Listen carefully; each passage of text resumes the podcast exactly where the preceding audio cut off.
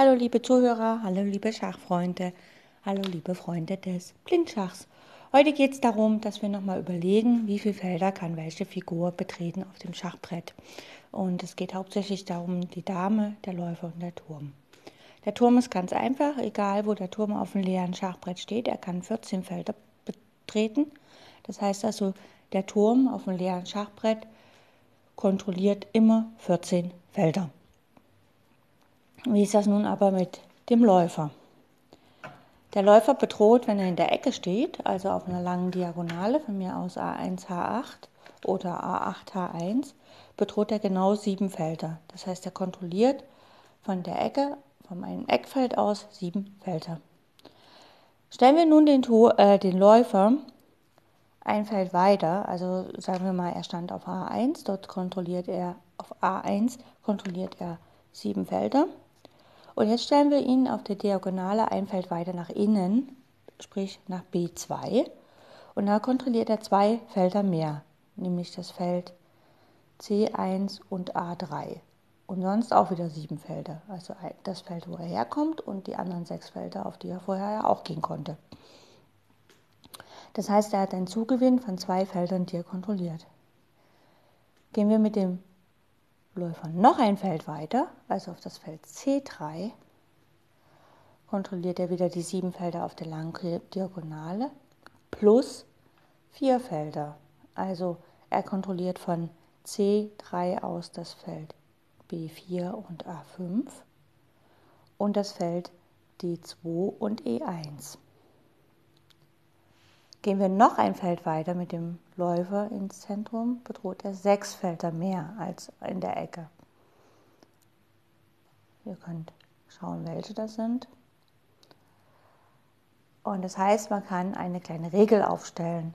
Wenn ein Läufer am Rand steht, egal auf welchem Feld am Rand, direkt am Rand, auch wenn es in der Ecke ist, bedroht er sieben Felder. Also kontrolliert er sozusagen sieben Felder, wenn der Läufer am Rand steht. Wenn der Läufer ein Feld vom Rand entfernt steht, also auf der zweiten Reihe oder auf der G- oder B-Linie, bedroht er oder kontrolliert er zwei Felder mehr, als wenn er direkt am Rand steht. Also nicht sieben, sondern neun. Wenn der Springer auf der dritten Reihe steht oder auf der anderen Seite halt auf der sechsten Reihe beziehungsweise auf der C- oder F-Linie, dann kontrolliert er nochmal zwei Felder mehr, also elf Felder. Und steht der Läufer auf einem der Zentralfelder, also im Zentrum, also D4, E4, D5 oder E5, dann kontrolliert er ganze 13 Felder. Das heißt also, je weiter der Läufer vom Rand wegkommt, kontrolliert er halt jeden Schritt. Also wenn er jetzt zum Beispiel auf der dritten Reihe steht, also auf, ne, also je näher er rankommt ans Zentrum, desto mehr Felder kontrolliert er und man kann sich das in Zweierschritten merken. Also wenn er direkt am Rand steht, dann sind es sieben. Ist er eine Reihe oder eine Linie weiter, dann sind es halt zwei mehr, also dann neun ist es in der dritten Reihe, also in diesem kleinen, kleineren Quadrat, dann sind das 11 und steht er halt im, direkt im Zentrum sind das 13 Felder. Und das ergibt sozusagen auch für die Dame logisch, wie weit sie gehen kann oder wo sie auf, dem, äh, auf wie viele Felder sie gehen kann auf einem leeren Schachbrett, weil die Dame ist ja ein Misch aus Turm und Läufer. In diesem Fall ist das relativ klar.